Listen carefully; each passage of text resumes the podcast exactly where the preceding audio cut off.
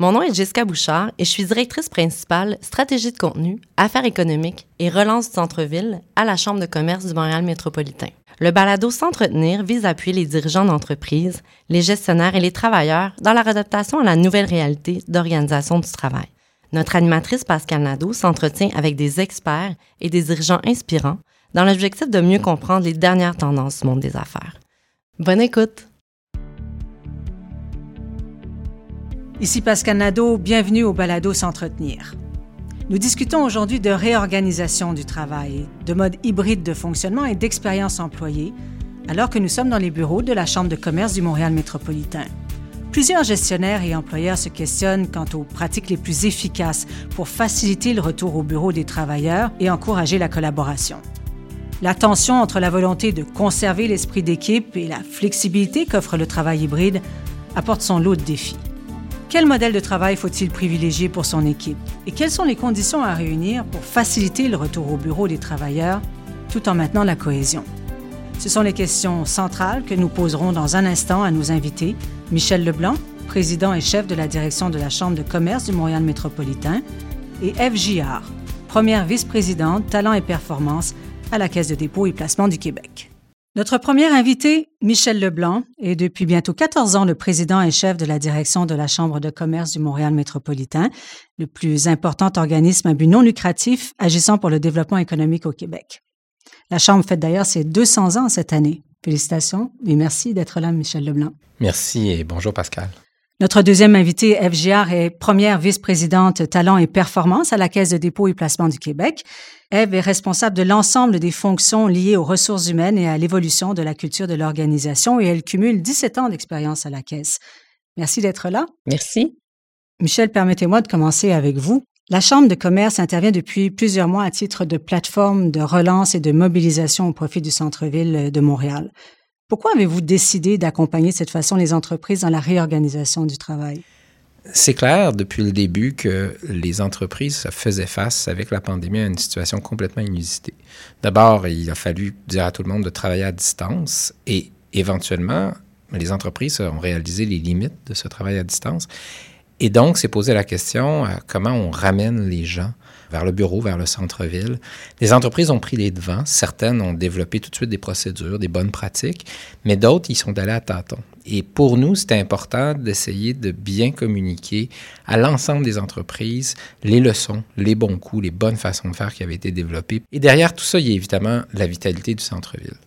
On ne fait pas ça parce qu'on veut maintenir des commerces en vie, mais par contre, si on veut un centre-ville vibrant, un centre-ville sécuritaire, un centre-ville qui joue son rôle, ben, il faut qu'il y ait une base commerciale solide. Et donc, il y a cette double dynamique où on veut que les entreprises puissent ramener leurs employés au bénéfice des employés de l'entreprise, mais aussi on veut un centre-ville qui se développe bien, qui garde son air d'aller, et donc avec des commerces qui restent ouverts, des commerçants qui voient que ça va bien aller. C'est fondamental pour la relance économique de Montréal. Et, et, cette présence des employés en présentiel au bureau, au centre-ville de Montréal, c'est quelque chose que vous sondez régulièrement d'ailleurs. Très clairement, durant toute la pandémie, on a sondé d'abord les employés à comment ça se passe, le télétravail, quelle est votre morale, éventuellement, quel est votre désir de revenir, à quelles conditions vous reviendriez. Mais on a aussi sondé les employeurs. Comment ça se passe, votre performance d'entreprise, votre efficacité? Êtes-vous satisfait? Et progressivement, on s'est bien aperçu que le modèle vers lequel on irait, ce serait un modèle hybride. Ce serait un modèle où tantôt on travaille à la maison, tantôt on travaille sur place avec les collègues, et dépendamment de la fonction, dépendamment de la nature des opérations d'entreprise, bien, il y aurait des arrangements différents. Et c'est là où on en est aujourd'hui. J'aimerais que vous me donniez un ou deux exemples. Vous disiez, on a dit aux entreprises quelques bons coups qui avaient été faits dans la réorganisation du travail. On pense à quoi, par exemple? Bien, les éléments de la recette, à la base, sont assez simples. D'abord, ça prend un plan qui est bien communiqué avec les employés pour que les employés voient venir et qu'ils n'aient pas l'impression qu'on va improviser. Deuxièmement, ça prend de la flexibilité. Donc, dire aux employés, on veut que vous soyez présents, mais ça ne sera pas cinq jours. Ce sera peut-être certaines journées, tout le monde est là pour que tout le monde se voit et collabore bien sur place. Ça prend des horaires atypiques aussi. On ne voulait pas que tout le monde se retrouve à être dans le trafic aux mêmes heures le matin et le soir, donc avoir des horaires beaucoup plus flexibles. Puis je dirais, ce qui est ressorti beaucoup très rapidement, c'est que les employés avaient envie tant qu'à se voir, que ce soit agréable. Donc, pas juste qu'on travaille ensemble, mais qu'on ira peut-être prendre un lunch, peut-être une activité à la fin des heures de travail. Bref, tout l'aspect social est devenu très important dans le fait de ramener les employés sur les lieux de travail. Eve, bien sûr, vous êtes bien placée pour saisir l'immense défi que représente devoir revoir entièrement les politiques de travail et puis les façons de faire pour répondre et s'adapter donc aux changements majeurs que nous traversons en ce moment dans le monde du travail. D'après votre expérience, qu'est-ce qu'il faut mettre en place pour permettre aux entreprises et aux employés, bien sûr, de trouver le bon équilibre entre télétravail et présence au bureau? Quand on a commencé à réfléchir à nos politiques de travail, on a dû réfléchir à quelle était notre philosophie et quels sont nos principes directeurs. Qu'est-ce qui nous guide pour définir ce que ça veut dire, la flexibilité au travail? Chez CDPQ, on a déterminé une chose, c'est qu'on est performant quand on se dépasse quand est-ce qu'on se dépasse? C'est quand on met à profit l'ensemble des talents de nos gens, quand on est capable de collaborer, quand on a une diversité d'idées qui est capable de s'exprimer et ce qui nous permet d'aller de l'avant et d'innover. On a pris ça en compte et donc on est arrivé à se donner trois principes directeurs qui nous ont guidés dans la démarche d'établir un modèle de travail. Les trois principes, le premier, l'appartenance à l'institution. C'est un élément important, donc qui doit être conservé la performance de la CDPQ et le troisième élément, la collaboration. Chez nous, nos gens collaborent évidemment au sein de leur équipe, mais avec toutes les autres équipes de l'organisation. Et ce qu'on se disait, l'important, le message que l'on disait, c'est on tient compte des besoins de nos gens, et de nos priorités organisationnelles. Donc, c'est un modèle qu'on doit développer qui permet un équilibre entre la flexibilité qui est demandée d'une part, mais aussi tous les bénéfices de la collectivité d'être ensemble. C'est un peu le meilleur du présentiel et du télétravail. Et puis, c'est un changement qui est important. C'est une façon de voir qui est complètement différente et pour ça, il faut se donner du temps.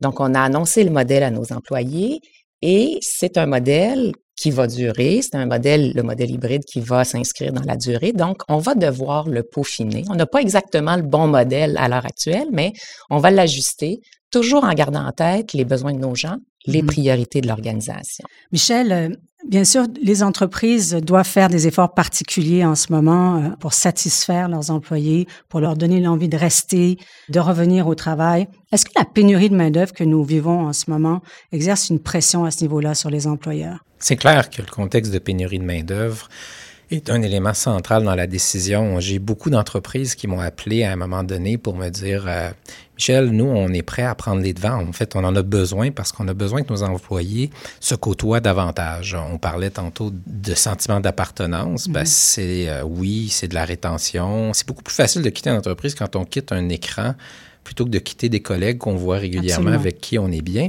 Donc, les entreprises nous disaient souvent, euh, nous, on pense que les employés doivent revenir, mais on ne veut pas être les premiers à exiger un retour de trois jours ou un retour de quatre jours ou parfois même un retour de deux jours. Et donc, ça donnait une indication claire que les entreprises sont conscientes que si les employés étaient nerveux, il faut, se rappeler il y a quelques mois là, à prendre du transport collectif ou à venir au bureau où il y aurait beaucoup de collègues et on ne saurait pas comment ça va se passer, est-ce qu'on risque d'attraper euh, la COVID? Ben, les employeurs disaient à ce moment-là, il faut qu'on j'en tienne compte. Donc, peux-tu nous aider à ce que ça soit un message que toutes les entreprises commencent à exiger un mode hybride avec une présence, qu'on est tous à peu près aux deux jours, puis qu'on sera tous peut-être à trois jours éventuellement. Et donc, c'est clair que c'est un enjeu important. Ne pas avoir le rôle ingrat d'initié, en fait. C'est celui qui dit, moi, je risque de perdre des candidats. Maintenant, j'attire l'attention sur le fait que des gens ont dit, moi, j'ai perdu quelques employés, mais j'ai gagné des nouveaux employés qui disent, moi, je vais être dans une organisation où on exige de la présence parce que c'est comme ça que j'apprends, c'est comme ça que je me développe euh, mon expertise. Et donc, j'ai eu des entreprises qui ont dit, moi, j'aimerais que ma culture organisationnelle, ça soit formée de gens qui ont envie d'être là. Alors, si j'en perds quelques-uns qui ne veulent pas du tout être là, mais que j'en gagne d'autres pour qui c'est important. C'est gagnant. Pour moi, c'est gagnant. Donc, encore là, et je reviens sur ce qu'Eve disait tout à l'heure, je pense que chaque entreprise va expérimenter dans les prochains mois. Et je l'ai dit à quelques reprises dans le passé, je pense pas qu'on a trouvé l'espèce de point d'équilibre à long terme sur l'organisation hybride du travail. Ça va se peaufiner selon les organisations et même à l'intérieur des organisations selon les fonctions que certains employés ont qui exigent davantage ou moins de présence. Eve, à la caisse de dépôt, euh, comment faites-vous pour retenir vos employés? C'est sûr qu'on est aussi dans le domaine financier visé par la pénurie de main-d'œuvre. Je pense qu'un élément clé pour nous, c'est d'offrir un milieu de travail qui est stimulant, qui est énergisant, où on peut se développer. Les gens cherchent à contribuer, contribuer à l'atteinte de nos objectifs à la CDPQ, mais aussi les gens cherchent à réaliser leur plein potentiel. Et c'est ça qui fait qu'on attire des gens, qu'on attire le talent et qu'on le garde à l'interne à l'entreprise et qu'il va se développer. Évidemment aussi, ça prend quand même un modèle de travail qui offre de la flexibilité.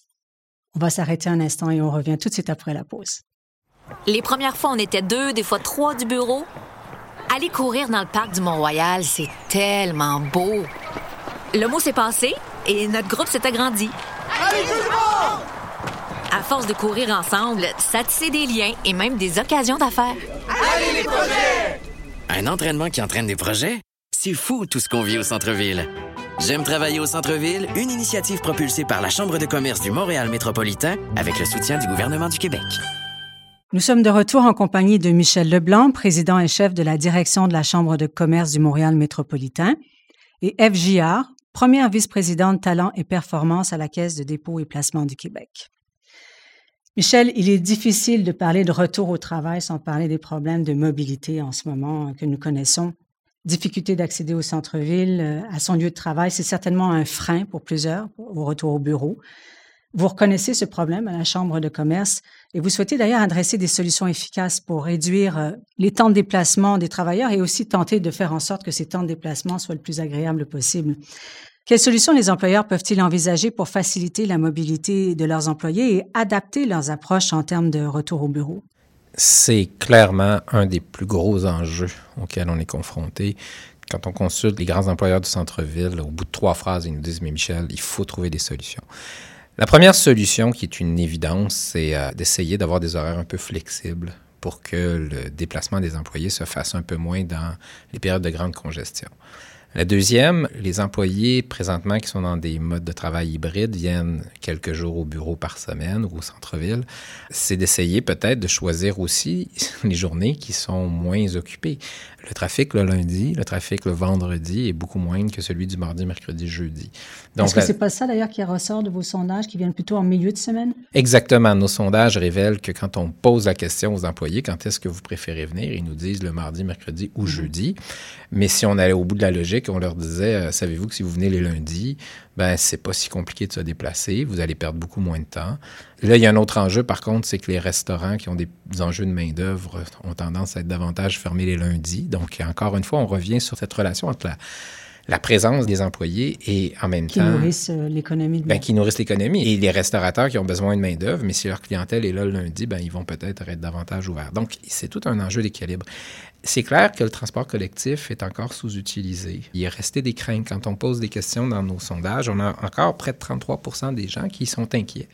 Et là, en même temps, on voit avec la santé publique et les sociétés de transport, il n'y a pas d'éclosion et de contamination dans les transports collectifs. Ah, donc là, ça devient plus un enjeu de communication, rassurer les gens, euh, s'assurer que ça se passe bien et peut-être que les employeurs peuvent contribuer.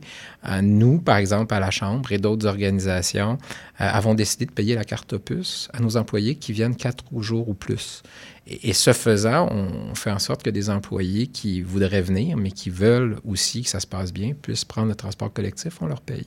Donc, il y a des façons pour les employeurs de faciliter les déplacements en choisissant des bons horaires, mais aussi d'inciter les employés à aller vers le transport collectif qui va désengorger un peu euh, les rues. Je dirais, finalement, on l'a évoqué récemment, on a un pont-tunnel euh, dans l'Est. La mm. question du covoiturage. Les employeurs pourraient, il existe des outils pour ça, faire en sorte que des employés qui auraient la possibilité de faire du covoiturage avec des collègues puissent le savoir. Quand on est une grande firme ou une grande organisation comme la Caisse de dépôt et on a plusieurs étages, comment faisons-nous pour que deux employés s'aperçoivent que ben ils passent presque l'un à côté de la maison de l'autre euh, et puissent faire du covoiturage? Donc il y a des façons dont les employeurs peuvent aider à ce que ça se passe plus facilement. Justement, F, euh, quelles mesures avez-vous mis de l'avant pour faire en sorte que vos employés viennent au bureau et n'aient pas à vivre un enfer pour y arriver? Tout comme euh, Michel l'a mentionné, on a un modèle qui s'appuie sur un horaire flexible, donc qui s'adapte aux aléas de la vie. Alors, l'horaire, ça peut vouloir dire de travailler dans des plages horaires qui sont un peu différentes, Euh, ça permet de battre le trafic si on prend sa voiture. On favorise évidemment l'utilisation du transport en mmh commun. Euh, on a aussi donné euh, de l'information à nos employés pour savoir comment faire du covoiturage, donc identifier les collègues qui sont dans les mêmes zones que eux pour pouvoir venir euh, ensemble à plusieurs au bureau. Et aussi on peut, de façon temporaire, accorder plus de flexibilité en termes de télétravail à certains groupes, parfois, qui sont particulièrement touchés par une situation. Ça peut être, par exemple, une entrave routière majeure ou d'autres choses. Donc, il y a toutes sortes d'éléments qu'on peut utiliser pour donner plus de flexibilité aux gens et leur permettre de quand même se retrouver au bureau. Eve, mis à part ces incitatifs que vous avez mis de l'avant de façon à ce que vos employés reviennent au bureau, qu'est-ce qui peut être mis en place pour que les employés aient envie de revenir recommencer de se retrouver au bureau entre collègues? Oui. il faut réaliser qu'avant la pandémie, le bureau, c'était le lieu central où on effectuait le travail. On ne se posait pas trop de questions sur le type de tâches qu'on y effectuait. Michel l'a abordé tout à l'heure. Après la pandémie, donc maintenant, le bureau, c'est un des lieux de travail dans un écosystème de lieux de travail qui peuvent être plus adaptés à la nature des tâches qu'on veut faire. Le télétravail, par exemple, c'est bien adapté pour tout ce qui demande la concentration et donc la production individuelle. Alors, pourquoi on demande aux gens de venir au bureau? Qu'est-ce qu'ils y trouvent? C'est quoi le sens à venir au bureau? On vient au bureau pour connecter, réseauter avec les collègues, avec des partenaires, avec d'autres parties prenantes. On vient au bureau pour collaborer de façon organisée dans des réunions ou spontanées, les fameuses discussions autour des machines à café. Donc, on tient des rencontres de tout genre, ça suscite des idées, ça contribue à la consolidation des équipes et à l'évolution de la culture de l'organisation. La valeur ajoutée du modèle qu'on a adopté à la CDPQ, c'est de se retrouver tous en même temps au bureau. Donc, entre collègues, on se crée des occasions pour échanger, collaborer, pousser des idées plus loin, traiter des dossiers beaucoup plus rapidement et facilement parce que le collègue est juste à côté. Et aussi, on l'a mentionné, avoir du plaisir ensemble. Donc, mmh créer des occasions de se retrouver. Il faut aussi comprendre que quand on est en présentiel par rapport à l'écran, on peut beaucoup plus facilement lire et comprendre les réactions de nos interlocuteurs et donc mieux ajuster nos actions qu'on va prendre à la suite de ça. Il faut aussi optimiser nos espaces de travail. Donc, qu'est-ce que ça veut dire pour nous? Ça veut dire plus de salles de rencontre, plus d'espaces de collaboration informelle, plus d'espaces aussi de concentration et la technologie qui demeure vraiment importante. Ça nous aide, euh, entre autres, à amenuiser les distances puisqu'on a des collègues qui sont dans nos bureaux à l'international. Donc, ce que je dirais que les gens qui sont revenus au bureau l'ont constaté et pourraient le témoigner, il y a une réelle énergie que l'on retire à côtoyer nos collègues au quotidien. Et ça, c'est vraiment une autre forme de productivité qui est importante. C'est pour ça qu'on privilégie un modèle hybride qu'on dit un peu structuré, parce que les gens de la CDPQ, ils sont ensemble au bureau en même temps. Et donc, tous en même temps en télétravail. Et ça, ça facilite Particulier. le modèle. Oui. Michel? Je pense que ce que Eve vient de dire euh, comporte des éléments très importants. On a vu à un certain moment le télétravail comme étant une occasion de réduire la superficie de bureau. À partir du moment où ce qu'on veut, c'est que quand les gens viennent, ils se côtoient. Et nous, à la Chambre, on fait ça. Il y a une journée où tout le monde doit être là. Ce qui veut donc dire qu'on doit être en mesure d'accommoder tout le monde dans des espaces de travail en même temps ça va nous poser la question éventuellement comment est-ce qu'on configure nos bureaux, nos espaces, parce que effectivement, d'avoir cinq jours par semaine une capacité d'accueillir tous les employés alors qu'ils viendraient tous en même temps qu'une journée ou deux, c'est pas sûr que c'est optimal, mais c'est quand même. En primeur, ça fera l'objet d'ailleurs d'un autre balado. Voilà, exactement. C'est très important cette question des espaces. L'autre chose, aussi, c'est nous avons, et je sais que plusieurs entreprises ont, ont fait de même, on a augmenté nos budgets, je dirais, d'activité sociale. Et, c'est parce que, euh, comme Eve le disait, c'est la partie plaisir. La partie plaisir, c'est une partie qui peut être très utile aussi pour la productivité au travail. On peut avoir des réunions dans la journée où on n'est pas d'accord. Et c'est le soir, en riant ensemble, qu'on s'aperçoit que finalement, on s'aime toujours, puis qu'on est toujours très heureux de travailler ensemble. Et la collaboration, la productivité, l'esprit d'équipe se nourrit de ces moments-là. Et donc, c'est pour ça que je pense que dans les meilleures pratiques qu'on voit, ce sont des entreprises qui ont des budgets et qui valorisent ces activités à l'extérieur des heures de bureau. Ça peut être durant le lunch, ça peut être le soir, ça peut être la fin de semaine parfois avec une activité sportive collective, mais tout ça fait en sorte que l'esprit d'équipe est maintenu, même si peut-être deux ou trois jours par semaine, on travaille seul dans notre bureau ou dans notre sous-sol. Donc, c'est là pour vous que se situera le nouveau point d'équilibre pour les entreprises? J'ai l'impression que, encore une fois, les, entreprises vont trouver leur point d'équilibre avec leur personnel. Les entreprises vont vouloir aussi développer leur propre culture organisationnelle. Il y a des entreprises, j'en ai connu, qui m'ont dit, Michel, moi, si je peux avoir une culture organisationnelle où on se rencontre une fois par deux semaines, je vais être bien là-dedans. Mais je vois beaucoup d'entreprises qui disent à l'inverse, moi, Michel, si on pouvait être quatre jours par semaine ensemble, ce serait l'idéal. Alors, les entreprises elles-mêmes vont trouver leur point d'équilibre dans des secteurs qui vont être différents. Évidemment, si on travaille en restauration, au télétravail, c'est pas vraiment une option. Donc, euh, on est sur place et on travaille ensemble.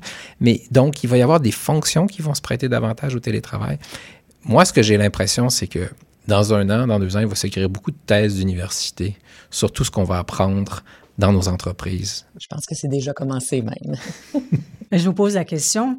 Vous prodiguez de merveilleux conseils aux entreprises, mais vous êtes vous-même chef de la direction ici à la Chambre de commerce du Montréal métropolitain. Vous avez des employés. Quelle est votre opinion de gestionnaire face à l'avenir de l'organisation du travail et qu'appliquez-vous ici? Alors moi, ici, j'ai dit à, à mes gens, nous, on est une organisation qui doit être dans le trafic la Chambre doit être au courant de ce qui se passe. Et donc, on encourage le présentiel. Et le point d'équilibre qu'on a présentement, c'est trois jours par semaine obligatoire et encourager à être là quatre jours par semaine. Et je dirais, ben progressivement, on sent que nos employés acceptent. Certains ont dit, ah moi c'est pas vraiment ça que je veux, et peut-être qu'on va en perdre quelques-uns. Mais on a recruté des gens qui disaient, moi je travaillais dans une boîte de communication où on se voyait une fois ou deux semaines et j'avais l'impression que j'apprenais pas de mes collègues. Et donc on se renforce avec ces gens qui viennent chez nous et qui veulent être là très présents. La chose qu'on a vraiment ajoutée, par contre, comme je le disais pour d'autres, c'est insister sur le plaisir d'être ensemble, faire beaucoup plus d'activités. Et le dernier point dans cette sortie de pandémie aussi, ça a été de s'assurer qu'on a un bon équilibre travail-vie personnelle. Mhm. Et donc, on a augmenté le nombre de jours ou de périodes où les employés sont en journée de récupération. Et c'est pour tenir compte du fait que peut-être qu'on travaille des longues heures quand on est en télétravail. C'est difficile d'arrêter à 5 heures pile ou à 6 heures pile. Et donc, on essaie de bien compenser pour que les gens sentent que travailler à la chambre, c'est travailler pour une organisation performante, axée sur le travail d'équipe, qui nécessite du présentiel, mais qui reconnaît qu'à certains moments, on a besoin de se reposer. Pour vous, Eve, l'avenir de l'organisation du travail, ça passe aussi beaucoup par les technologies. Oui, effectivement, les technologies, elles ont clairement démontré leur utilité durant la pandémie. On pouvait se retrouver, on pouvait communiquer ensemble, mais les technologies sont là pour transformer la façon dont on va travailler dans le futur. Pourquoi je dis ça? C'est qu'elles viennent accélérer parfois la prise de décision. Elles nous appuient, les technologies, dans des tâches qui sont complexes. Alors, on voit ça, la technologie à la CDPQ, un peu comme un partenariat avec l'humain. Ça crée pour l'humain des occasions de se concentrer sur des tâches qui sont à valeur ajoutée.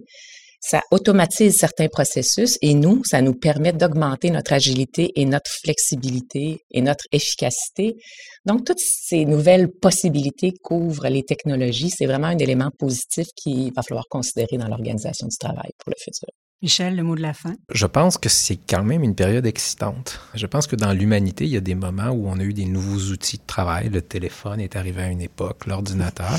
on peut ben là, loin comme ça. Oui, oui. Et eh ben là, on a eu Zoom, Zoom, Teams, sont arrivés dans notre vie. Et ce qu'on s'aperçoit, c'est que le téléphone n'a pas empêché les gens de vouloir se parler directement. Zoom et Teams ne changent pas ça non plus. Et j'ai l'impression que, comme disait Eve, la technologie nous offre des outils qu'on n'avait pas avant, mais l'humain reste l'humain. Et ça, moi, je pense que c'est une leçon fondamentale. On doit avoir des discussions, on n'est pas toujours d'accord, et ça aide de pouvoir voir un sourire dans le corridor après la réunion pour recommencer la prochaine discussion. Quelle belle façon de terminer ce premier balado. Michel Leblanc, FGR, merci beaucoup de votre présence. Je vous en prie. Je vous remercie. Il faut comprendre que le modèle de travail hybride est maintenant largement adopté, voire même privilégié. Les entreprises font preuve de flexibilité et si c'est possible, c'est entre autres grâce à la technologie. Le retour des activités en présentiel, si important pour l'esprit d'équipe, va même jusqu'à contribuer à la relance culturelle du centre-ville. Je remercie à nouveau Michel Leblanc et Eve Giard d'avoir été parmi nous aujourd'hui. C'était Pascal Nadeau pour S'entretenir, un balado de la Chambre de commerce du Montréal métropolitain. Abonnez-vous sur toutes les plateformes d'écoute pour ne manquer aucun de nos prochains sujets. À la prochaine!